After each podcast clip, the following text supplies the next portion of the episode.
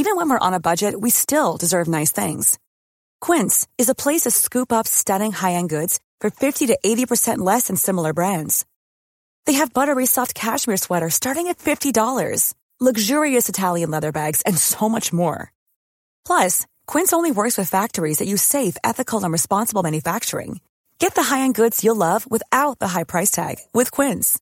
Go to quince.com slash style for free shipping and 365-day returns.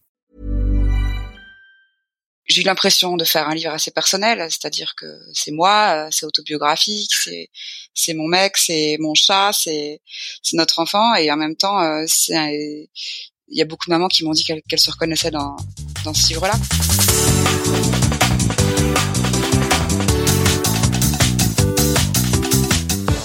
Bonjour à tous et bienvenue sur Sens Créatif, le podcast qui explore les motivations et les stratégies des artistes de l'image. Je m'appelle Jérémy Kleiss, je suis auteur illustrateur à Paris et vous pouvez me suivre sur Instagram at Jérémy Kleiss. Vous n'êtes pas sans le savoir, la semaine dernière c'était la fête des mères en France. Et oui, du coup, pour ce nouvel épisode du podcast, je suis heureux de vous présenter ma discussion avec Aurore Petit, illustratrice depuis plus de 14 ans et auteur d'une vingtaine de livres dont le magnifique Une maman, c'est comme une maison. Et ce n'est pas tout, car Aurore est devenue maman pour la deuxième fois durant le confinement. Du coup, on est en plein dans le sujet. On va parler de parentalité, de maternité et de créativité. Aurore nous parle de son parcours, de sa vie avant d'être maman, de son travail de commande pour la presse, la com ou encore l'édition. Et puis, arrivent les enfants. Et là, chamboulement. Aurore découvre une nouvelle vie. Et ça tombe bien puisque dans cet épisode, elle nous raconte en quoi avoir des enfants a changé son regard sur son travail, comment ce nouveau rôle l'a aidé à plus se faire confiance, à s'assumer et à se recentrer sur l'essentiel. Et puis enfin, elle nous parle évidemment de l'élaboration de son livre Une maman c'est comme une maison, de son processus de création parsemé de doutes et en quoi devenir maman est devenu pour elle un puits d'inspiration sans fin. Pour info, Confinement oblige, cette discussion a été enregistrée à distance. C'était la première fois que je menais une interview de cette manière, et vous l'entendrez peut-être, j'ai eu quelques petits soucis techniques. Par moment, le son fait quelques ratés. Bon. Heureusement, j'ai réussi à rattraper le coup, mais si par endroit vous entendez un mot un petit peu coupé ou un grésillement, c'est pour ça. Je préférais vous prévenir. On fait de son mieux, hein. Alors, sans plus tarder, je suis heureux de partager avec vous ma discussion avec Aurore Petit. Bonne écoute. Je crois que c'est parti. C'est parti. Aurore, je suis trop content de pouvoir discuter avec toi aujourd'hui. Écoute, j'ai envie de commencer cette interview en te félicitant pour la petite Astrid. Ah, merci, merci. Ouais, c'est ça, c'est ça, c'est sûr que je ferais pas grand chose de mieux. ouais, elle, est Née il y a, elle est née il y a deux mois. C'est ça, elle a deux mois et une semaine là. J'imagine que ça répond parfaitement à la première question qui est qu'est-ce qui te sortir du lit le matin? Euh, ouais, ouais, bah en fait, euh, c'est vrai que pendant des années, ça a été le travail et l'envie de faire des projets, des images, de produire, de dessiner, etc. Et là, depuis euh, quelques euh, années, parce que j'ai j'ai un, un, premier enfant qui a trois ans, donc depuis trois ans, c'est je, je, me lève du lit souvent plus tôt que ce que je voudrais. Parce ah que bah c'est eux qui m'arrachent du lit. Mais euh, mais ouais, c'est vrai que ça. avant de commencer ma journée de travail, il y a un premier chapitre euh, qui est de, de, passer du temps avec eux et puis de de les envoyer euh, passer leur propre journée, quoi. Enfin, d'envoyer le grand passer, passer sa propre journée déjà. Parce que pour l'instant, Astrid, elle reste avec moi toute la journée. Et, euh, et, donc oui, le matin, c'est vrai que euh, que jusqu'à présent, j'avais euh, quand je me mettais à mon travail, j'étais encore j'étais encore vierge de, de beaucoup de choses en fait, fraîche de la nuit, les idées claires. Alors que là, c'est vrai que quand j'arrive à mon atelier, j'ai déjà passé deux heures à à gérer du quotidien, à emmener le à emmener le Armand à la crèche, à, à, le préparer, tout ça. Et donc du coup, j'ai déjà beaucoup parlé en fait à ce moment-là, à 10 heures du matin quand je me mets à mon travail. Et je suis plus du tout dans la même disposition euh, qu'avant. C'est très différent. Ouais. Des fois, des fois j'arrive à 10 heures du matin, je suis déjà au bout de ma vie en fait. Ah oui, bah oui. Ouais. ça arrive. Heureusement, c'est pas tous les jours, mais ça arrive.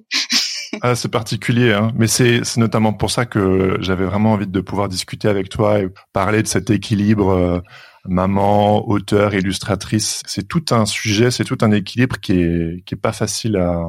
Oui, oui, oui, et en même temps, euh, enfin, moi j'avais j'avais très peur de ça avant d'avoir des enfants parce que je, je, je, les ai eu tard quand même. Euh, moi j'ai 38 ans, Armand il est né quand j'avais j'avais 35 ans, donc ça faisait déjà ça fait déjà presque dix ans que je travaillais et j'avais très peur que ça marque une rupture dans mon travail, que qu'après ce soit que ce soit fini en fait, que j'arrive plus à trouver l'énergie pour euh, pour travailler, pour trouver du temps, pour faire de la recherche. Et en fait, euh, finalement, c'est un peu le contraire qui s'est passé, je crois. Les journées sont plus courtes, donc il, il faut être euh, un peu plus efficace. et puis, il m'inspire énormément, quoi. Il me donne des idées, de, de, lire aussi beaucoup d'albums jeunesse avec lui.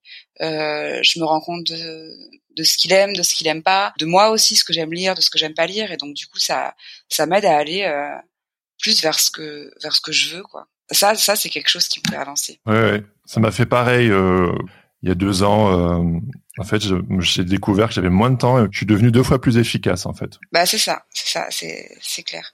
Et puis il y a aussi le fait que que dans l'équilibre euh, projet d'auteur, projet de commande, euh, être parent et tout ça, c'est quand les journées sont plus courtes et qu'on a moins de temps, je pense que on s'autorise plus aussi à refuser des choses qui sont pas qui sont pas primordiales. Et on, on, va plus vers euh, vers euh, vers vraiment notre euh, notre travail plus intime en fait. Enfin moi c'est comme ça que je l'ai vécu. Je vais plus vers vers un travail plus intime. Tout à fait, ouais. Bah, on va pouvoir discuter de, de tout ça. Euh, je voudrais te, te, demander aussi comment ça s'est passé pour toi le, le fait que tu es euh, devenue maman pour la deuxième fois pendant le confinement. C'est pas tous les jours que je peux poser cette question à bah quelqu'un, donc du coup. Mmh. Ben, en effet, Astrid, elle est née le 14 mars. Donc euh, c'était juste. Euh, en fait, je crois que Macron a parlé pour la première fois le 12. Il a annoncé la fermeture des écoles et des crèches. Et, euh, et donc moi, j'étais en toute fin de grossesse. Et donc à ce moment-là, donc on, il était question donc on reprenne Armand à la maison à plein temps. Et en fait, bah, c'était le jeudi soir qu'il a parlé, il me semble. Jeudi 12, ouais. Le vendredi, j'ai eu une j'ai eu une, une, journée très angoissante euh, à me dire mais euh, comment je vais faire si jamais euh, je dois partir à la maternité en pleine journée et qu'Armand est là? Enfin, il y a, y a, toute une logistique en fait qui m'a rattrapée et en fait on, on devait trouver des solutions auxquelles on n'avait pas réfléchi les semaines précédentes. Et bon bah finalement mes parents sont venus. Enfin ça, ça, ça s'est quand même assez bien goupillé et, et elle est née le samedi quoi. Donc donc finalement, heureusement qu'elle est arrivée à ce moment-là et pas une semaine plus tard, parce que sinon, ça aurait été beaucoup plus galère, je pense. Ouais. Et en fait, j'ai eu un peu l'impression que la planète entière était en congé maternité avec moi. c'était, c'était. J'ai une copine qui m'a dit euh, un congé maternité euh, pendant le confinement, c'est un peu comme une mise en abîme. Et en fait, je crois que c'est vraiment ça. C'est-à-dire que finalement, nous, on n'avait pas prévu grand-chose non plus pendant ces ces, enfin, ces mois là, de, de avril-mai, parce qu'on savait qu'on allait avoir un tout petit bébé.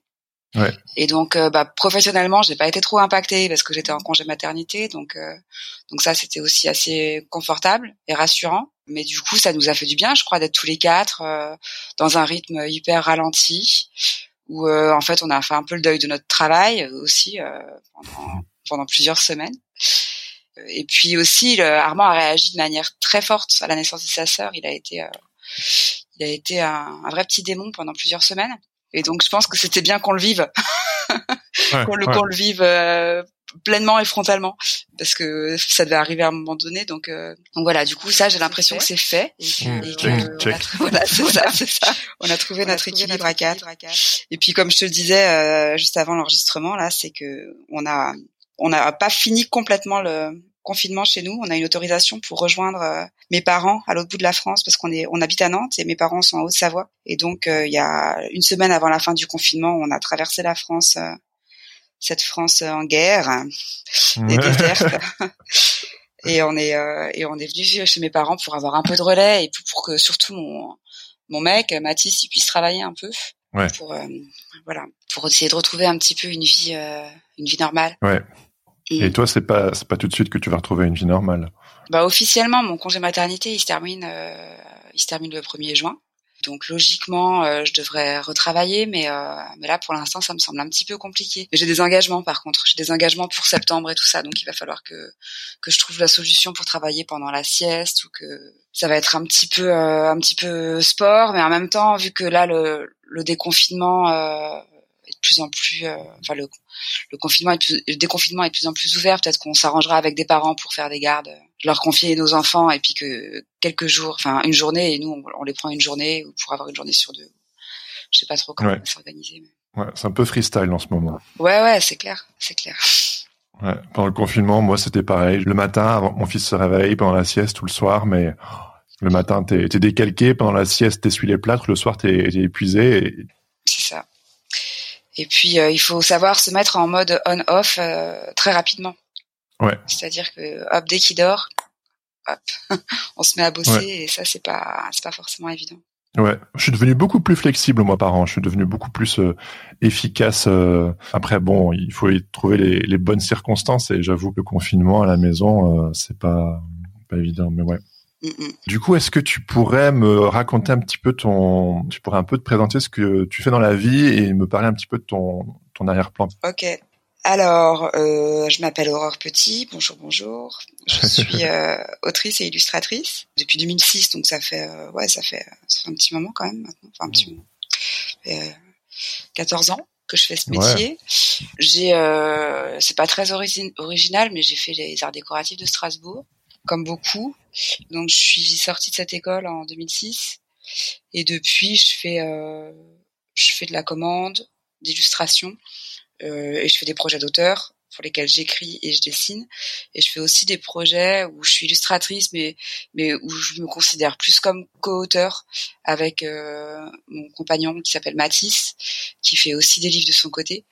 Et, euh, et dans, quand on fait des livres ensemble, c'est moi qui dessine, c'est lui qui écrit, mais euh, ce sont des livres qui sont qui sont pensés vraiment à deux, aussi mmh. bien au niveau du texte que des images. Donc voilà un peu euh, les différentes choses. Après, enfin sur 14 ans, il s'est passé quand même pas mal de périodes différentes. Il y a eu des périodes où j'ai fait que de la commande, où j'ai pas du tout euh, développé mon travail d'auteur, des périodes où j'ai fait euh, que de la commande d'édition, des périodes où j'ai fait beaucoup de presse, euh, de la com. et puis voilà, aujourd'hui, j'essaye de, de composer un petit peu avec avec toutes ces choses-là. Et c'est un équilibre qui est très mouvant. C'est c'est jamais tout le temps pareil en fait. Mais ça, ça me va très bien. J'aime bien le fait que ça change, le fait d'avoir des des années qui, qui se suivent et qui se ressemblent pas. C'est plein de vie, quoi. Ouais, ouais, c'est clair. Si je me trompe pas, en 14 ans d'expérience, au début, tu avais commencé avec de la presse. Ouais. Et puis, euh, donc, euh, sais, à travers la presse que je t'ai découvert d'ailleurs, en fait, euh, moi, moi, je me suis lancé en 2013 et l'une des premières publications euh, j'ai illustré un dossier pour euh, Philothéo et c'est là que je t'ai découvert en fait. Et du coup, quand j'ai feuilleté ce magazine, euh, je suis tombé sur euh, sur ton travail. J'étais genre waouh. En fait, j'ai voilà, je t'ai découvert quasi en même temps que le que le début de de ma carrière. Oui, là là tu parles de presse jeunesse, Bayard Presse, ouais. Presse, tout ça. Ouais, ouais. Et ça, ça arrivait un peu plus tard parce que au tout début, en fait, quand je suis sortie des Arts Déco, quand j'ai démarché et j'étais voir les éditeurs et les directeurs artistiques, les retours que j'ai eus, c'était c'était surtout que ce que je faisais, c'était pas du tout pour la jeunesse et plutôt pour euh, les adultes. Donc en fait, j'ai plutôt publié euh, dans la presse adulte au départ. Ah d'accord. Ouais. Intéressant. Et donc du coup, après, j'ai un peu arrondi les angles de mon dessin. Et en effet, j'ai j'ai pas mal collaboré avec Bayard, avec Milan. Mais euh, ça, c'est arrivé ouais un peu plus tard. Ça devait déjà faire deux trois ans, je pense que j'étais sortie de l'école. Et, et ça m'a fait un peu, ça m'a ça m'a ça a été très formateur en fait, Bayard parce que parce que ça m'a permis aussi de voir un peu ce qu'attendaient les, les, éditeurs et les directeurs artistiques de l'édition jeunesse. Moi, j'étais un peu à milieu de ça et en fait, euh, il y a une attente qui est très forte dans la manière de dessiner les personnages. Ah, c'est clair. Faire des choses un peu mignonnes. Moi, je, je savais pas trop faire ça en fait. donc, euh, donc j'ai appris à le faire et j'ai appris à ne plus le faire aussi. Ouais. Mais c'est super intéressant. C'était un désir de, de faire de la jeunesse pour toi. Toi, tu as commencé euh, voilà, en faisant des publications adultes, tu as bifurqué jeunesse et puis tu es revenu... Euh, enfin, non, pas vraiment. Ouais, ouais, bah si, si, c'est un peu ça. En fait, ce qu'il y a, c'est que c'est pas, c'est pas, c'est pas, c'est pas aussi linéaire finalement. Il y a vraiment des choses qui se passent, des rencontres. Euh. En fait, si je reprends un peu l'origine des choses, c'était un peu mon, mon diplôme, quoi, mon projet de diplôme. C'était un album, euh, de un livre illustré.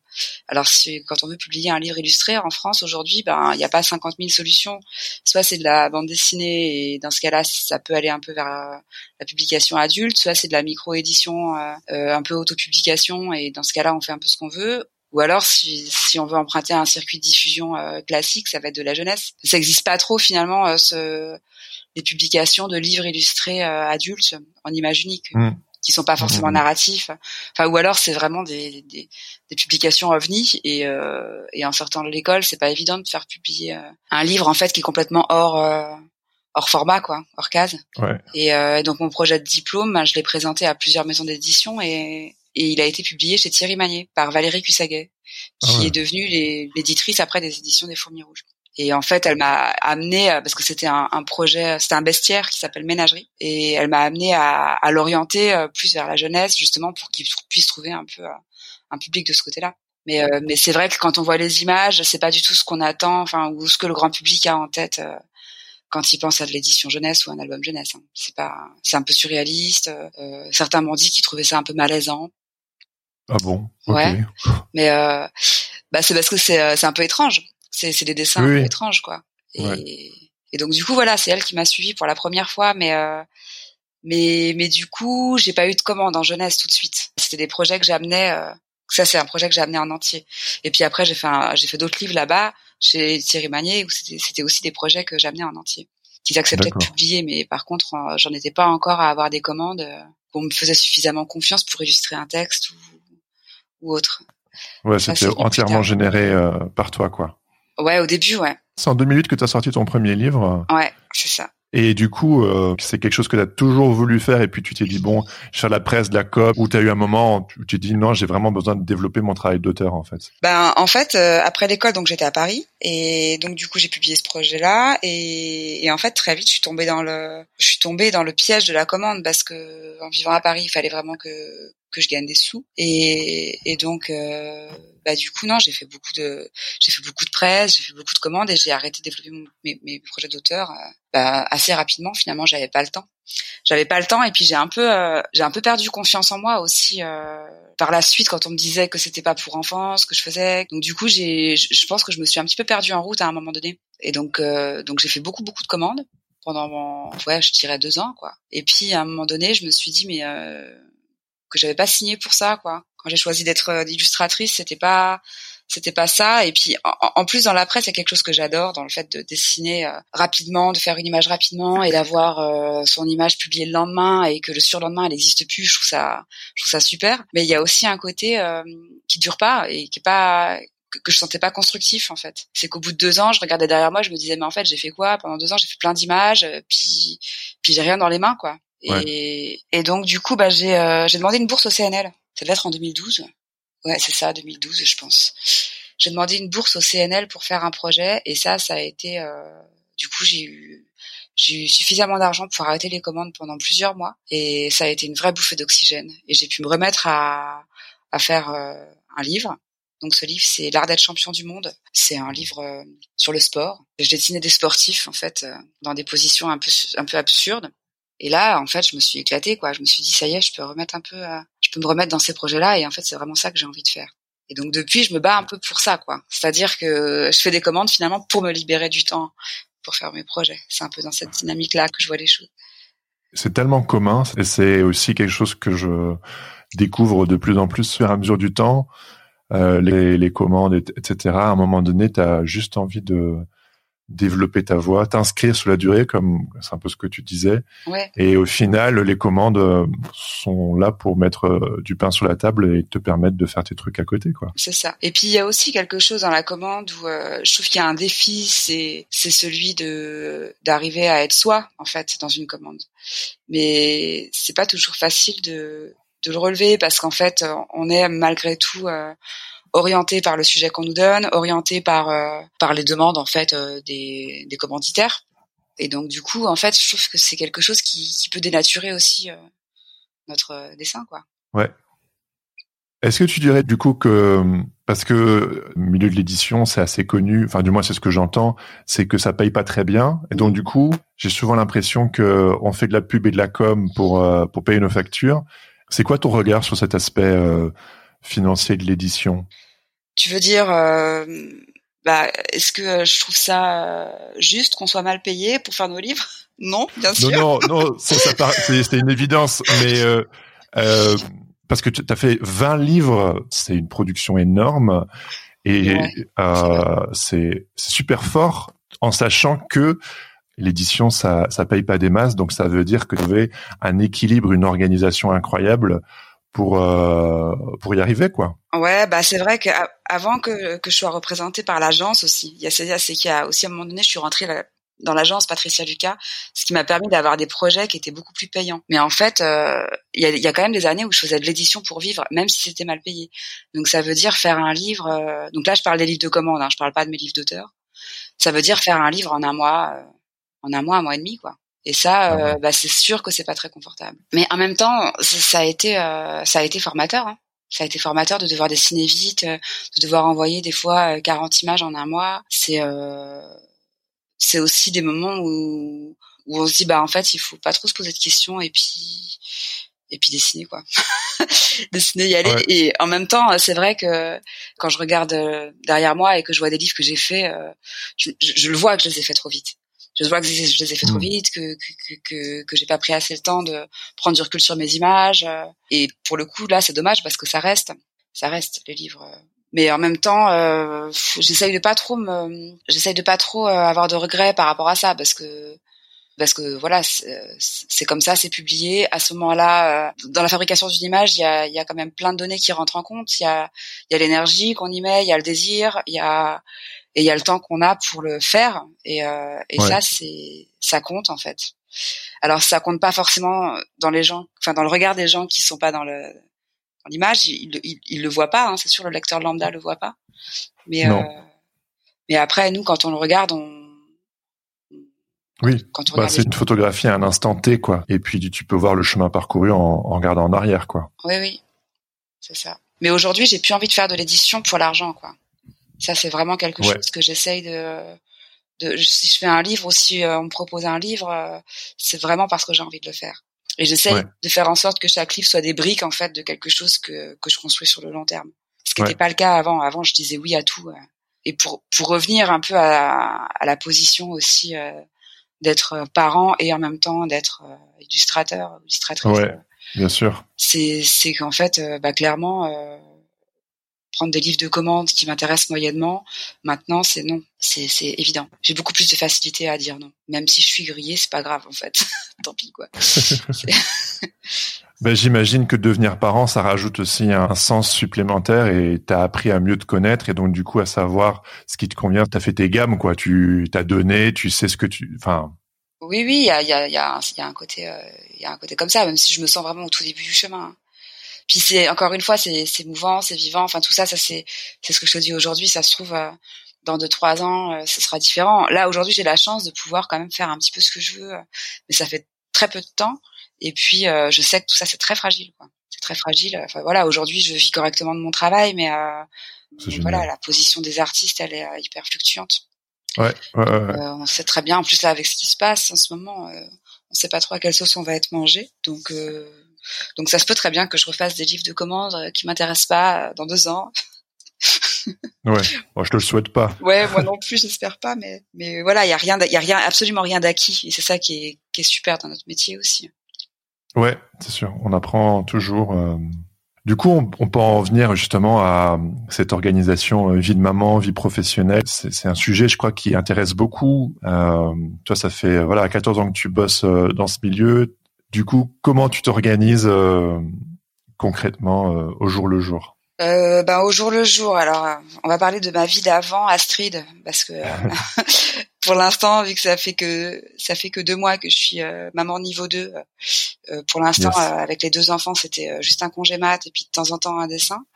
Mais quand il y avait Carmen, eh bien, ben je concrètement euh, voilà je, je, le pose à la crèche à 9h euh, je commence ma journée de travail vers 9h30 10h et puis elle se termine à 5h30 donc c'est court et donc j'essaye d'être super efficace. Moi je travaille en atelier donc à l'extérieur de, de, chez moi. Et en fait euh, bah, ça c'est c'est assez salvateur en fait de pas avoir de pas être à la maison pour le coup.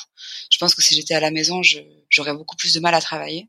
Mais, mais du coup je voilà j'arrive à mon atelier je, je me mets dans mes projets je je travaille jusqu'à 13h et je me remets à 14h à travailler jusqu'à 17h. Et après, c'est la troisième demi-journée qui est euh, celle d'aller chercher euh, chercher Armand à la crèche et puis de, vivre tout ce que vivent les parents en fait entre euh, 18 et 20h, 18 et 21h quoi. Mais en fait, ce qui est un peu plus, euh, ce qui a ce qui a pas mal changé aussi, c'est euh, les salons et les rencontres. En fait, avant, j'allais beaucoup en salon, je faisais beaucoup de rencontres scolaires, donc beaucoup de déplacements partout en France. Et, et en fait, là, j'en fais beaucoup moins parce que parce qu'en fait, euh, bah, l'équilibre familial à trois, il, est il est là, mais il est, il est aussi un peu fragile. Et, et en fait, quand il y en a quand il y a un des deux parents qui s'absente pendant cinq jours, euh, ça met l'autre dans une dans une position un peu pas sympa. Et donc, euh, du coup, on, on, le fait moins. Enfin, on, aussi bien moi que Mathis, on va beaucoup moins en salon et en rencontre pendant qu'ils sont petits, en fait, pendant que les enfants sont petits, parce que parce qu'en fait, on a envie d'être en famille les week-ends. Bah oui, ouais, ouais, ouais. Ça, on a envie de les voir, quoi. Moi, j'ai ressenti la, la, même chose euh, quand je suis devenu papa. Avant qu'ils naissent, je sentais en moi grandir euh, ce besoin de occuper de ma tribu. Ouais, ouais, c'est ça. Il y a quelque chose à, il y a vraiment quelque chose à construire en fait. Ces moments-là de de confinement, en fait, c'est un peu des moments de confinement quand même. Ouais, ouais, euh, ils sont nécessaires aussi finalement pour trouver un, un, un rythme. Et puis en fait, euh, quand je suis avec euh, mon mec et puis mes enfants, j'ai pas l'impression de passer à côté de quelque chose, quoi. Je suis pas, euh, c'est pas un sacrifice en fait de de pas aller en salon, de, de pas faire de beaucoup de déplacements. Enfin, je sais que ça reviendra et que ce sera c'était ma vie d'avant, ce sera aussi certainement ma vie d'après, enfin peut-être, mais, euh, mais voilà, c'est pas, je le vis pas comme un sacrifice. Quoi. Après, c'est aussi parce que je les ai eu tard, les enfants, et que du coup j'en ai bien profité avant. Et je suis contente d'avoir euh, d'avoir eu euh, aussi des des enfants quand mon travail il était un petit peu installé. C'est-à-dire clairement, j'étais pas prête il y a six ou sept ans à mettre de côté mon travail pour avoir des enfants. C'était c'était sûr quoi. Puis mon mec non plus, je pense pas. Je pense que c'est arrivé aussi à un moment donné où j'étais suffisamment confiante pour savoir que je pouvais faire une pause et m'y remettre après. Parce qu'il y a six ou sept ans, j'aurais eu vraiment peur, quoi, de décrocher, euh, de pas réussir à m'y remettre, euh, de voir que le, la, la, terre continue de tourner, euh, même si je publie plus rien, euh, ça m'aurait, ça m'aurait tétanisé en fait. Là, là, je le vis beaucoup plus sereinement. Ça, ça permet aussi de remettre les choses à leur à, une autre place, quoi. De remettre le travail aussi, euh, parce que pendant très longtemps, moi, le travail était au premier plan, avant tout, et maintenant, euh, bah, maintenant, c'est vrai que c'est plus, euh, c'est la famille, quoi. Ça fait un peu, c'est famille, travail. oui, bah c'est un tout, quoi. Ouais, ouais. Mais euh... t'as reçu un, t'as ressenti un, un, déclic. Maintenant, c'est bon. Euh, je suis prête à, à me lancer dans l'aventure de la maternité. Tu me parlais d'avoir euh, plus confiance en toi, mais est-ce qu'il y a eu autre chose euh, qui Ah bah oui, clairement, il y a eu euh, la rencontre avec le papa. Tiens donc, ouais, bien sûr, on va en parler. non, mais c'est vrai que c'est super important parce que en fait d'être avec un artiste, enfin quelqu'un qui fait le même travail que moi, ça a été hyper rassurant. C'est-à-dire que j'ai eu j'ai vraiment voilà, je, je sais que c'est quelqu'un qui comprend ça et qui sait que voilà, qui sait ce que c'est que d'avoir un travail qui est aussi euh, ce que c'est qu'être passionné et d'avoir un travail qui, qui nourrit quoi. C'est-à-dire que moi, en, même temps, je dis que le travail est passé au, au, second plan, mais si je travaille pas, je suis pas bien quoi. Je suis malheureuse et, et j'ai pas d'énergie et j'ai besoin de bosser en fait. J'ai vraiment besoin de bosser pour avoir un bon équilibre dans, dans ma tête. Et, et, lui, il est pareil. Et en fait, euh, ça c'est vrai que c'est des traits de caractère qu'on retrouve beaucoup chez les gens qui vivent d'une activité euh, de création quoi. Parce que parce que ça nourrit. Et en fait, de savoir que lui, il pouvait comprendre ça et, qu'on serait dans la même galère tous les deux, dans le même bateau, ça a été révélateur. Ouais. Je me suis dit, c'est bon, avec lui, je peux faire ça. ouais. Avec d'autres, euh, j'aurais dû toujours me justifier. Bah, c'est ce que j'ai vécu aussi en étant avec des personnes qui n'étaient pas forcément dans, qui, enfin, qui avaient des métiers où en fait, quand ils rentraient, euh, quand ils rentraient à la maison, euh, c'était, ils fermaient la porte et c'était fini. En fait, c'est quelque chose qu'on doit toujours défendre, quoi. C'est quelque chose qui n'est pas forcément compris par tous. Le fait que le, le, travail est rentré à la maison tout le temps, euh, même si je travaille à l'extérieur, en fait, je suis tout le temps plus ou moins en train de bosser. Si je suis à fond dans un projet, euh, le soir, je vais être bah luminaire. Bah Je vais pas réussir à tenir une conversation correctement. Je serai pas là, quoi, parce que je serai encore dans mon travail. Et donc ça, c'est bien d'être, euh, de partager sa vie avec quelqu'un qui le comprend. ça évite bien des conflits. Ah ouais. Mm. Je te, je veux bien le croire, c'est sûr. ok. Et donc du coup, euh, enfin tu tu deviens maman et tu te lances dans la création de ton livre Une maman c'est comme une maison. Mm. Et euh, voilà, est-ce que tu pourrais m'en parler un tout petit peu? Mm-hmm. euh, Ouais. Ben en fait, euh, quand Armand est né, ça m'a complètement transformée. non mais j'ai l'impression d'enfoncer des portes ouvertes quand je dis ça, mais c'est horrible parce que c'est une platitude et en même temps c'est euh, c'est tellement fort. mais oui, c'est clair mais euh, mais c'est vrai que ça m'a complètement chamboulé quoi de devenir euh, de devenir euh, maman. Ça a été l'expérience la plus forte de toute ma vie.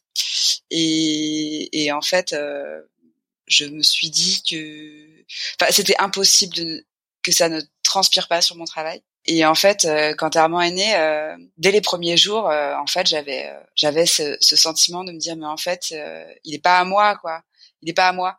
J'ai envie de le, enfin, c'est le petit être que j'aime le plus euh, au monde tout de suite, alors qu'il il se donne absolument rien. Il est là, il est juste là, mais en fait, d'un coup, il y a, on découvre ce que c'est qu'un amour inconditionnel. Et ce sentiment de un jour il va partir était très très fort.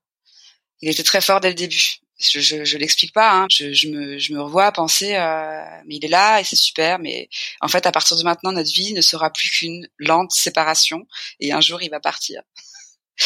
Et c'était, c'est beau, hein, cette idée, mais en même temps, c'est super triste. C'était, c'était super triste. Et en fait, euh, je pense que c'est ça qui a dessiné la fin de ce livre.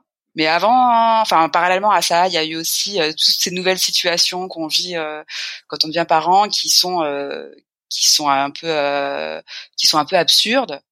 Par exemple, le premier dessin que j'ai fait d'une maman, c'est comme une maison, c'est une maman, c'est comme une fontaine. C'est euh, la mère qui est à table en train de donner le sein à, son bébé et euh, le papa qui qui donne à manger à la maman. Et ça, c'est clairement des choses qu'on vivait euh, quasiment tous les soirs.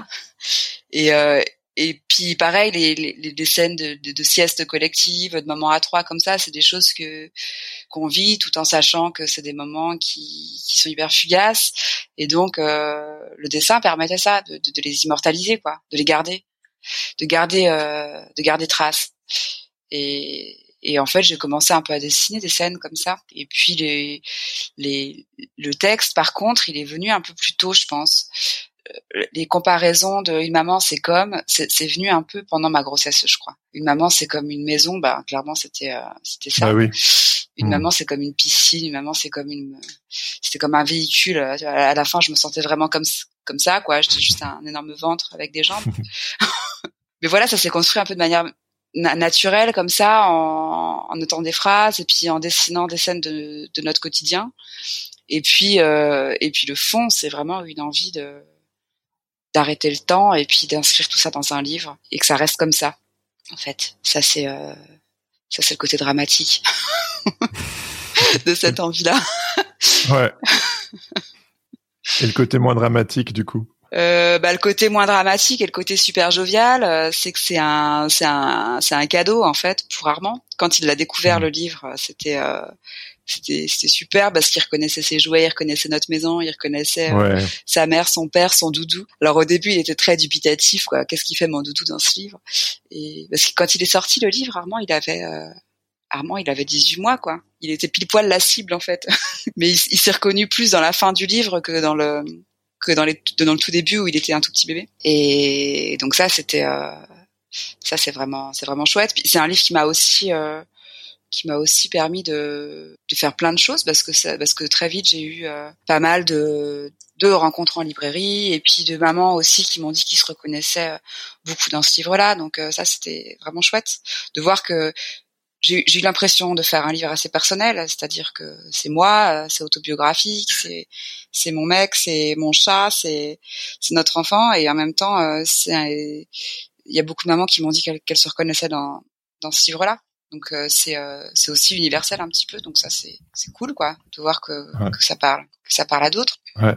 Bon, c'est une expérience forte. Tu as sorti tes tripes sur le papier et puis au final c'est partagé par tellement de gens quoi. Mmh, c'est ça, c'est le paradoxe en fait de, de la parentalité, c'est qu'on a l'impression de vivre un truc unique et c'est la chose la plus banale du monde. c'est un peu ça quoi. Mais je, là je, je suis en train d'en faire un deuxième sur la. Ah. Ouais une maman, c'est comme un hôtel Non, ça s'appelle un hôtel, ouais, c'est ça. C'est comme un, c'est comme un T3. Non, euh, c'est, euh, c'est une, euh, ça s'appelle bébé ventre pour l'instant. Peut-être que ça va changer, mais c'est sur la deuxième, enfin sur la, sur ma grossesse en fait. C'est plus sur l'expérience qu'on a vécue euh, à trois, donc euh, un couple plus un enfant de trois ans en fait dans l'attente d'un deuxième enfant. Donc bébé ventre, c'était c'était comme ça qu'Armand appelait Astrid quand elle était dans mon ventre. Quand on savait pas que c'était une fille ou quoi, il disait c'est bébé ventre. Et donc là, c'est un peu le même principe, sauf que, sauf que le texte est peut-être plus assumé. C'est-à-dire que, en fait, pendant très longtemps, euh, je, je, crois que je j'ai pas du tout euh, j'ai pas du tout pensé que j'étais capable d'écrire un texte en fait. Et c'est le cas. Je crois que je suis pas capable d'écrire un texte seul. Je suis pas capable d'écrire un texte qui se tient, une aventure ou quoi que ce soit. C'est pas, je suis pas là-dedans. Et donc du coup, pendant très longtemps, je me suis un peu cachée derrière des, des formes très fortes, euh, des détournements euh, de, de, de, style, quoi, un peu euh, comme par exemple maman c'est comme une maison, voilà, c'est une ritournelle que c'est une variation sur une ritournelle. L'art d'être champion du monde, c'est un peu des faux conseils, c'est un détournement du manuel de développement personnel. Et là, en fait, je, je, crois que c'est un texte où il n'y a pas de, il y a rien de déguisé en fait. c'est pas très clair hein, ce que je dis. Bah c'est un vrai texte. C'est un. Il y a pas. Direct quoi. Ouais, c'est ça. C'est juste une histoire. Euh, c'est juste une histoire avec des avec des phrases. Il y a pas de rime. Il y a pas de voilà. C'est c'est simple en fait. C'est c'est quelques petites euh, c'est quelques phrases en vis-à-vis d'une image. Alors c'est toujours quand même beaucoup les images qui me qui me guident pour pouvoir euh, écrire mais euh, mais c'est pas des dialogues, c'est pas sous une forme en fait euh, forte que je décline sur toutes les pages. Parce que jusqu'à présent ça a beaucoup été ça mes livres, c'était euh, bah, la ménagerie c'était des dialogues, tout le temps des dialogues, l'art d'être champion du monde c'était tout le temps des conseils, euh, j'ai d'autres projets où c'était tout le temps des questions. Cheval de course, c'était des jeux de mots. Enfin, à chaque fois, c'était un exercice de style. Et là, c'est pas le cas. Et qu'est-ce qui t'a poussé à, à, délaisser la figure de style pour quelque chose d'un peu immédiat et assumé? Je crois que que je commence un peu à accepter de plus me de plus me cacher. Enfin, c'est un peu euh, voilà, il y a peut-être quelque chose de cet ordre-là, quoi. Le, le, j'ai un peu moins peur, peut-être. J'ai un peu moins peur parce qu'en fait, en, en, en détournant une en détournant quelque chose, c'est c'est une manière de d'emprunter une voie. J'emprunte une voie, alors que là, je, je crois que c'est euh, c'est un peu plus ma voix peut-être. Mais ça c'est dur, hein. c'est très dur, euh, je trouve euh, d'écrire. Je trouve ça hyper difficile en fait. C'est aussi parce que euh, parce que moi je suis avant tout dessinatrice, je crois. c'est c'est plus les images qui me guident et, et le texte qui vient dans un second temps. Là, avec le, le fait d'être sur euh, des livres un peu plus autobiographiques, euh, ce que je trouve plus simple, c'est que je sais à peu près ce que je vais raconter. Alors que euh, quand on invente complètement une fiction, c'est plus c'est plus dur quoi de savoir ce qu'on va dire. En fait, je, je, je, mm. trouve, ça, je trouve, ça, je trouve ça difficile t'as un plus grand sentiment d'accomplissement avec l'aspect peut-être autobiographique. Tu parlais au tout début de l'interview de t'inscrire dans le temps à travers l'édition, les livres, etc. Mais là, non seulement ça reste physiquement dans le temps, mais c'est c'est ta propre histoire, quoi. Ouais, je pensais pas du tout que je ferais ça un jour. je trouve ça super mégalo en fait. C'est vachement mégalo. Dire je vais raconter ma vie, mais puis en même temps, je trouve ça plus simple. Ça me vient comme ça en fait. Ça me vient comme ça. Je trouve ça, je trouve ça plus simple, plus immédiat. Je, je...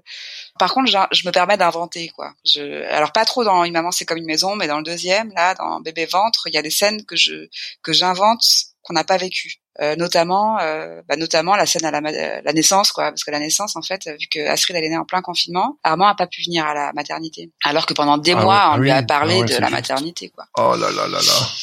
On lui a dit euh, le bébé il va sortir à la maternité tu viendras le voir tout ça. Puis il a pas puis il a pas pu vivre ça quoi. Donc le, dessin là le, livre il me permet aussi un peu de réparer ça. C'est chouette de de ah oui. de le faire exister quoi. Et donc ouais pour revenir à cette histoire d'autobiographie je pensais pas du tout que que, que, que j'allais faire ça mais après, je, je, je, suis pas sûre de le voir complètement comme de l'autobiographie. C'est-à-dire que ça peut évoluer. Je m'autorise complètement à, à, évoluer vers quelque chose qui n'est plus autobiographique et que les personnages m'échappent complètement et qu'ils deviennent complètement autre chose que ce qu'on que ce qu'on vit à la maison. Oui. Oui, oui, c'est fluide, c'est libre. Ouais, j'ai le droit. Il n'y a pas de, il y a pas de ministère de l'autobiographie qui va me tomber dessus si, euh, si je le fais pas. ouais, c'est sûr, c'est sûr. Ah, mais c'est, je trouve ça super intéressant tout ce que tu me racontes, le parcours et tout. On voit vraiment euh, euh, au fur et à mesure, voilà, cette cette confiance qui grandit, le fait de s'assumer. Euh, et je vois là, voilà, que quelque part il y a ce besoin de, ce désir de, simplifier la vie et de plus s'assumer, quoi. Mmh. Bah ouais, c'est c'est sûr. Il y a vraiment ça. Et il y a aussi, je trouve, dans le fait de devenir parent, le, enfin de, enfin c'est pas tant dans le fait de devenir parent, c'est dans le fait de voir ses enfants grandir, une notion euh, de temps qui est complètement différente. C'est-à-dire que les années elles passent et elles passent super vite. Et en fait, on... quand Armand est né, je me suis dit je, vais faire des livres pour les bébés, j'ai envie de faire des livres en noir et blanc euh, sur l'éveil. Et en fait, le temps qu'on le fasse, bah c'est déjà notre enfant, il est déjà plus la cible en fait parce qu'il a déjà grandi. Et il y a un, décalage entre euh, le rythme auquel on peut produire et le rythme auquel les enfants enfin auquel l'enfant grandit quoi. Et en fait là, c'est vrai que de, de voir euh, un bébé grandir, ça m'a vraiment donné envie de faire des choses pour les tout petits. Et peut-être que, peut-être que, en fait, au fur et à mesure qu'ils vont grandir, ça va m'amener à faire des choses pour les pour les plus grands. Je sais pas du tout quoi. Mais en ah fait, euh, mais en fait, il y a quelque chose qui s'est révélé dans le fait de de vraiment me pencher sur le livre de la petite enfance. Euh, petite enfance, euh, livre objet. là, je vais je vais faire un pop-up qui sort en septembre. C'est c'est vraiment pour les tout petits. Et en fait, euh, il y a quelque chose de, de moins narratif aussi dans le dans le livre pour euh, pour les tout petits que, que je trouve super intéressant. Mais attends, je crois que j'ai pas du tout répondu à ta question en fait. Non, non, quelque part, ça veut... tu, tu creuses un sillon euh, au niveau de la maternité, quoi, carrément. Ouais, ouais, bah c'est le fait qui m'inspire, c'est le fait que que les enfants, euh, que, de voir ce dont ils ont besoin, de voir euh, aussi quel livre je cherche pour eux, de me dire bah en fait je pourrais les, je peux les faire. À chaque fois, ça me donne une idée en fait quand je vois. Bah en fait sur chaque étape de la vie, on peut de, de, de, leur évolution, on peut faire un livre quoi. Sur le fait d'apprendre à voir, apprendre à toucher, apprendre à goûter, euh, bah, tout ça c'est c'est tellement riche en fait que ça donne que ça donne envie de ça donne envie de de voir comment on peut traduire tout ça dans des dans des livres. Mais euh, mais voilà, pour revenir à ce que je disais au début, c'est c'est qu'en fait le temps qu'on le fasse, ils, ils sont déjà passés à autre chose quoi. Donc euh, donc c'est abyssal en fait tout, tout, tout ce qu'on peut faire pour euh, pour eux quoi, enfin, pour eux et avec eux. Totalement. Ouais. Alors, euh, ce podcast, il est euh, soutenu par des Patreons. Je leur donne la possibilité de poser des questions en amont pour les personnes que je vais interviewer. Ah bon? Ouais. Et il y a une personne qui avait qui a posé une question. Je me disait euh, voilà, euh, c'est un peu une métaphore, mais un livre, c'est un peu, euh, enfin, c'est comme un accouchement, quoi. Et elle aurait voulu savoir quelle était un peu la part de, joie et de pénible dans dans la création d'un livre. Alors moi personnellement, j'ai une, extrême excitation quand j'ai l'idée du livre. Au moment où je me dis je vais faire un livre là-dessus, il est parfait à ce moment-là dans ma tête et je me dis mais c'est génial, c'est génial, Aurore, Aurore Petit, tu es absolument génial. tu as des idées exceptionnelles. Et là, euh, c'est euh, c'est super. C'est un grand moment de joie, je dirais, et d'autosuffisance. Euh. et, et ensuite vient le moment où où je commence à faire mon chemin de fer à noter des idées et là tout s'effondre. Cette cathédrale euh, qui, qui, était magnifique, en fait, elle devient euh, une, montagne de problèmes à résoudre. Et euh, il y a un, moment où je suis complètement perdue, où je sais plus, je sais même plus comment je dois dessiner en fait. Je sais plus ce que j'aime, je sais plus ce que je dois faire, je sais plus. gros doute. ouais, gros doute, ouais. Et donc ce moment-là, c'est c'est de la souffrance. C'est ce moment-là où je rentre à la maison et que je peux plus parler, que je suis complètement dans enfermée dans ma tête et que j'arrive plus à trop à tenir une conversation. Et en fait, ce moment-là, je pensais qu'au fil des années, il allait s'estomper, et en fait, non. Et donc, euh, bah, du coup, je, je, dirais que ça, c'est le moment le plus douloureux. Et après, euh, ben, bah, dans, dans, le fait de faire les images, quand, le livre est, est, calé, c'est-à-dire euh, au moment des, des crayonnés, quand tout a été validé par l'éditeur, le nombre de pages, le format, tout ça, là, il y a un moment où, où en fait, il y a je pense une sensation d'accomplissement quand même parce qu'il y a plus grand chose à inventer en enfin au niveau du fond, mais il y a tout un travail sur la forme en fait qui qui, qui devient passionnant quoi. C'est ça va être plus affiner les cadrages, choisir euh, choisir quel outil, euh, choisir les couleurs. Et là et là c'est pareil. J'ai souvent un moment où je dois tout réinterroger quoi. C'est-à-dire mmh. que il y a plein de fois où je me dis tiens je vais faire un livre au crayon de couleur je vais faire un livre au pinceau je vais faire et j'essaye et en fait euh, je finis par éliminer tous les outils pour retrouver la plume et rechoisir la plume. Et en fait euh, c'est ce chemin là je l'ai fait plein de fois. Et à chaque fois je me dis mais la prochaine fois ça sert à rien d'essayer en fait. Tu vas directement prendre ta plume et tu commences à dessiner. Et en fait euh, ben non je crois que j'ai besoin de repasser par toutes ces étapes là euh, d'élimination et de rechoisir mon outil. Et en fait, bah ça, c'est ce, chemin-là, euh, pareil, il est un petit peu, il est, il est parsemé de doutes, et, et, puis et puis du coup, il est un petit peu douloureux. Mais euh, mmh. voilà, tout ça, c'est un peu cyclique, quoi. C'est des up and down tout le temps. Et, et puis après, bah, le moment où le bah, je pense que le moment où ça on partage euh, tout ça quoi le moment où on envoie nos fichiers et que c'est fini il y a un grand moment de en fait non je vais tout recommencer c'est pas du tout ça que je devais faire et normalement là le rôle de enfin Valérie euh, Valérie euh, Cusaguet donc mon éditrice elle elle remplit bien son rôle de, de me dire écoute Aurore maintenant ça suffit tu ravales tes doutes et puis ton livre il est comme ça c'est super. Ouais, ouais. et il va être comme ça voilà. Et puis après bah il y a ce moment là où on reçoit notre livre et qui est fini. Ah ouais. Ah ça ça doit être trop beau quoi. Bah ça dépend du livre. C'est ça. Mais euh, bah, ça dépend en fait euh, beaucoup du degré d'investissement, du rapport entre le livre et l'investissement qu'on a mis. C'est-à-dire qu'il y a des livres en fait où je me suis pas beaucoup investi où je les ai fait. Là, je parle plutôt des livres de commande, où en fait, euh, je les ai fait un peu euh, en me disant, je me prends pas la tête, je fais des dessins comme ça, je mets la, je mets, j'essaye de pas écouter le doute en fait et d'avancer coûte que coûte. Et quand je les reçois, je suis agréablement surprise parce que c'était des livres que je considérais comme pas très importants. Et en fait, quand je les mmh. vois, je me dis, mais en fait, c'est mieux que ce que j'imaginais parce qu'il y a une belle fab, parce que l'éditeur a super bien fait son travail, parce que parce qu'en fait, il y a une belle maquette euh, et que finalement, bah, c'est un c'est un chouette objet. Et au contraire, il y a des livres euh, où en fait, euh, je me suis beaucoup investie. Et en fait, quand je les reçois, je me dis ah bah il, est plus petit que ce que j'imaginais, il est moins épais que ce que j'imaginais, parce qu'en fait, euh, parce qu'en fait, le travail il est supérieur à l'objet final. Je sais pas si, si, si ça, ça, se comprend là ce que je ce que je dis. Si si si si euh, totalement. moi j'ai fait j'ai fait quatre livres de commande et sur les quatre, il y en a vraiment un dont dont j'étais fier c'est vrai qu'il y a toujours cet instant de cet instant de, de surprise. Euh. Ah bah oui, il y a, y, a, y, a, y a ce moment en fait où, on doit accepter qu'il est comme ça. Ça peut-être que c'est un c'est peut-être un rapport avec euh, justement la, la naissance quoi. J'imagine. Enfin moi j'ai pas ressenti ça. Il y a beaucoup de parents qui disent que qu'en fait leur enfant il est pas ce qu'ils ce qu'ils attendaient. Et il y a peut-être ce chemin-là aussi à faire avec un avec un livre. Ouais. Après, j'imagine qu'en effet, c'est différent quand c'est un projet de commande et, enfin, je veux dire, j'ai de plus en plus envie de, voilà, questionner des auteurs comme toi, de comprendre cette démarche et je pense que mes auditeurs, c'est aussi quelque chose qui, qui les intéresse, quoi. Moi, je, je, quand on, enfin, par rapport euh, au fait d'être auteur, disons que j'ai toujours eu un très grand complexe par rapport à ça, quoi. C'est-à-dire que je, je me sens pas euh, Enfin, quand, quand, on était, par exemple, quand j'étais à l'école euh, aux Arts Déco. Alors à l'époque où j'y étais, moi, c'était très orienté illustration narrative. D'ailleurs, ça s'appelait comme ça la section. Ça s'appelait illustration narrative. Donc c'était très orienté euh, projet d'écriture, euh, scénario, et c'était l'histoire avant tout avant les images et en fait moi j'ai toujours eu un complexe par rapport à ça parce que je sais pas je, je, je sais pas écrire des histoires en fait et, et, je trouvais toujours une pirouette pour ne pas euh, raconter d'histoire. Donc je, je, faisais des systèmes, euh, voilà. Finalement, je, je c'était des mécaniques. En fait, j'exploitais plus des mécaniques d'images, des mécaniques visuelles qui, au final, racontaient une histoire et au final soulevaient un thème ou, quelque chose de cet ordre-là, euh, plus que que vraiment une histoire avec un travail euh, d'auteur derrière euh, qui, qui, sait exactement ce qui ce, qui veut dire quoi. Moi je me sens pas je me sens pas en fait euh, de cette famille là quoi. De cette, de cette famille des auteurs qui, qui savent exactement ce qu'ils veulent raconter. Des fois, j'ai l'impression de pas vraiment choisir ce que je veux dire, quoi.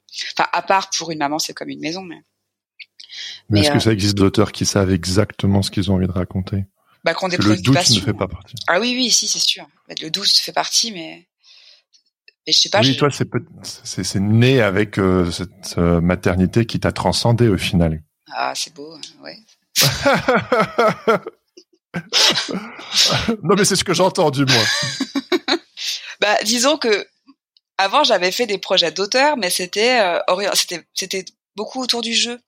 C'est-à-dire que je m'amusais en fait à mettre en place, je dessinais sur un thème, par exemple si je prends euh, l'art d'être champion du monde, je décidais, de, je décidais de, de, dessiner sur le thème du sport, euh, à, à, inventer des images et euh, finalement je me rends compte que euh, que ce qui m'amuse le plus c'est de, de, faire ce type d'image et je développe ça et et, et après j'écris un texte à, à partir de mes images. Et finalement, je l'écris dans un ton qui m'est propre. Et donc, dans ce sens-là, c'est un travail d'auteur. Bien même. sûr mais euh, mais c'est différent de euh, que de puiser en fait euh, une histoire dans son propre vécu. Ah oui, totalement. C'est-à-dire qu'à un moment donné, c'est, ça a été évident que quand j'étais maman, il fallait que je fasse quelque chose autour de ça parce que c'était tellement fort que je voulais le, l'investir dans mon travail. et que je pouvais pas faire autrement. Mais en fait, je, je suis pas sûre que ça se que ça se décide, de, de, que ça se décide consciemment en tout cas. Ouais, oui, oui, c'est plus fort que toi en fait. Ça se réveille. C'est pas forcément une décision, c'est ça se fait à toi quoi quelque part. Ouais, ouais, je pense quelque chose, quelque chose de cet ordre-là. C'est un peu. je sais pas. Je... ouais. ouais. Super. Euh, non, non, mais je, il y, a beaucoup de choses comme ça. Euh... Enfin bref, c'est abstrait, mais c'est c'est c'est quelque chose que je que je remarque moi je sais que je vais vouloir aller trop vite ou à vouloir forcer les choses et en fait je me rends compte que c'est quand c'est quand tu tu lâches prise quand tu bah c'est vrai que il y a plein de fois aussi où on se rend compte que en, en, quand on veut faire un, une belle image on n'y arrive pas non. C'est aussi quand euh, c'est aussi quand euh, ça, ça, ça, arrive un peu malgré soi, quand on lâche prise et, et ça vient aussi quand on n'y pense pas quoi. Ça vient parfois quand on quand on quand on baisse la garde quoi. C'est ça. Et je pense qu'il faut pas chercher à faire œuvre. c'est ça le mais j'ai ça aussi avec euh, mon fils. Quelque part, j'ai l'impression de, de l'accompagner sur son voyage. Quoi. Au final, je suis spectateur. Je suis là pour, euh, je suis présent avec lui. Mais au, fur et à mesure du temps, je me dis, mais en fait, c'est comme tu disais au tout début. Au final, euh, l'enfant ne t'appartient pas. C'est la fin de ton livre. Mm. c'est, il s'en va. Ils sont tout petits et on dit déjà ça. Bah oui. Mais, mais c'est, c'est ça, c'est notre but. Hein. C'est, c'est, notre rôle en tout cas en tant que parents, c'est de d'essayer de faire en sorte qu'ils puissent, qu'ils puissent partir et qu'ils aient plus besoin de nous, quoi ça. mais euh, mais ouais, juste par rapport au dessin euh, et par rapport au fait de d'arriver à enfin de, de, faire des choses en s'abandonnant et ne pas chercher à avoir, à avoir, le contrôle en fait ça c'est quelque chose que j'observe aussi beaucoup chez les enfants justement. Quand on voit les tout petits comme ils dessinent euh, l'énergie qu'ils ont pour dessiner cette énergie elle se cristallise en fait euh, vers euh, vers 8 ans quoi. Vers 7 8 ans ils commencent à vouloir bien dessiner. Et en fait c'est à ah ce moment-là que souvent ils perdent plein de choses. Et je pense que cette chose-là, en fait, euh, nous, en tant qu'illustrateurs, c'est, enfin, moi personnellement, c'est quelque chose que j'essaye de retrouver, quoi. Le fait de me dire euh, dans le dessin que des fois, je dois, je dois essayer de retrouver l'énergie de, de celle qui cherche pas à bien dessiner. C'est ça. Oh là là. Mais ça, c'est, c'est l'histoire de ma vie. Vouloir euh, bien faire à, tout prix et au final, tu fais pire que mieux.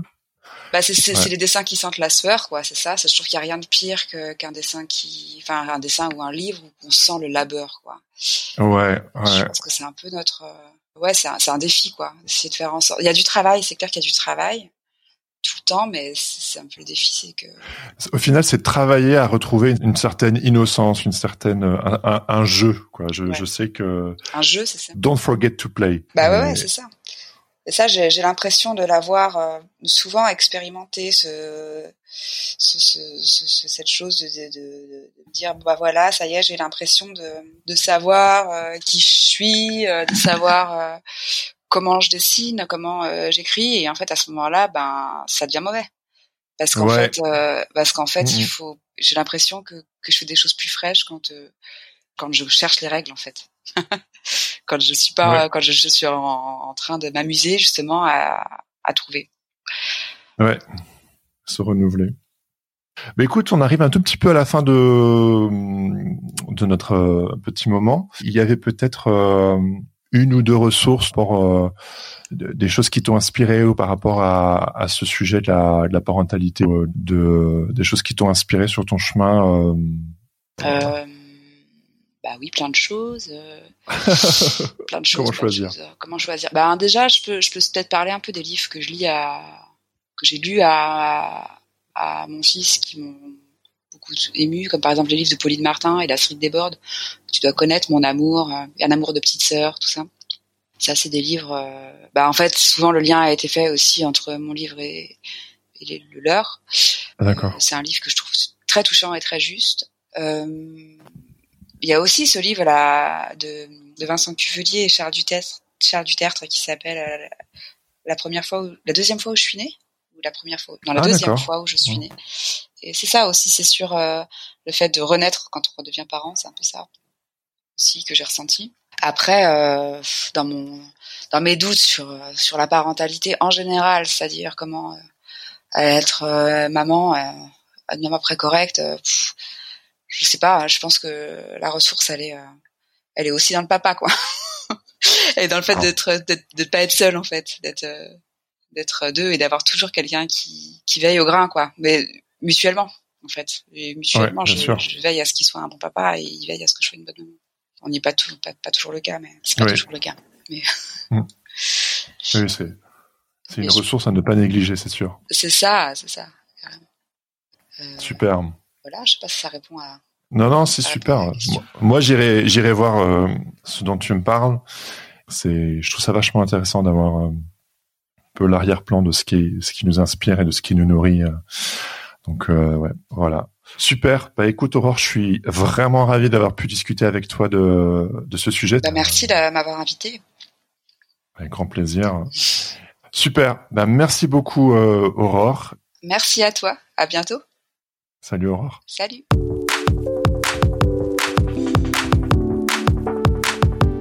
C'était ma discussion avec Aurore Petit. J'espère que ça vous a plu. Moi, en tout cas, je suis ravi d'avoir pu discuter de ce vaste sujet qu'est la parentalité en le liant notamment à nos métiers créatifs. Encore une fois, merci à Aurore pour son temps. Entre les biberons et les couches, j'ai fort apprécié ce petit moment. Si cette discussion vous a plu, je vous invite à le dire à Aurore Petit en la suivant sur les réseaux sociaux et procurez-vous son magnifique livre Une maman c'est comme une maison, un récit personnel mais ô combien universel qui raconte non seulement la naissance de son fils, mais aussi sa propre naissance en tant que maman. Si vous ne voulez plus jamais louper un épisode de Sens Créatif, je vous invite à vous abonner sur vos applications de podcast et à me suivre sur les réseaux sociaux. D'ailleurs, j'en profite pour vous inviter à suivre le compte Instagram dédié au podcast, at Sens Créatif. Et puis, vous pouvez également vous abonner à ma newsletter afin de recevoir toutes les deux semaines, en plus des liens et des notes de chaque épisode, une recommandation pour vous accompagner dans votre vie d'artiste freelance. Un grand merci à tous ceux qui partagent le podcast autour d'eux. Il n'y a pas meilleur ambassadeur que vous. Merci aussi à tous ceux qui ont pris quelques minutes afin de me laisser quelques étoiles et un commentaire sur Apple Podcast. À l'image de Solène Jolivet qui écrit un super podcast, humble, joyeux, enrichissant avec des intervenants qu'on a envie de rencontrer. Merci pour ces partages d'expériences qui apportent des éléments de réponse aux professionnels de l'image, mais aussi aux créatifs en général. Solène, c'est moi qui te remercie. Et pour finir, si d'épisode en épisode ce podcast vous encourage et vous inspire, je vous invite à devenir membre du club Sens Créatif en soutenant financièrement le podcast sur Patreon. Les contributions démarrent à 2 euros par épisode et votre aide me permet de développer ce projet afin de toujours plus vous offrir un contenu de qualité. Me soutenir sur Patreon en plus de soutenir un projet qui vous tient à cœur, c'est aussi un moyen d'avoir accès aux coulisses du podcast, des infos en avant-première, l'occasion de poser des questions pour des invités à venir et bien plus encore. Pour en savoir plus, visitez patreon.com slash podcast les liens ainsi que toutes les références sont à retrouver dans les notes de cet épisode. Je termine en remerciant mon ami Adrien Guy pour la musique de ce podcast. Allez jeter un œil sur ses réseaux sociaux at Adrien Guy Musique ou écouter ses morceaux sur sa page SoundCloud. Sur ce, je ne vous donne pas rendez-vous dans deux semaines mais bien la semaine prochaine pour un nouvel épisode. En attendant, bonne semaine à tous et surtout, restez créatifs. Ciao ciao Why don't more infant formula companies use organic, grass-fed whole milk instead of skim? Why don't more infant formula companies use the latest breast milk science? Why don't more infant formula companies run their own clinical trials? Why don't more infant formula companies use more of the proteins found in breast milk? Why don't more infant formula companies have their own factories instead of outsourcing their manufacturing? We wondered the same thing. So we made ByHeart, a better formula for formula. Learn more at byheart.com.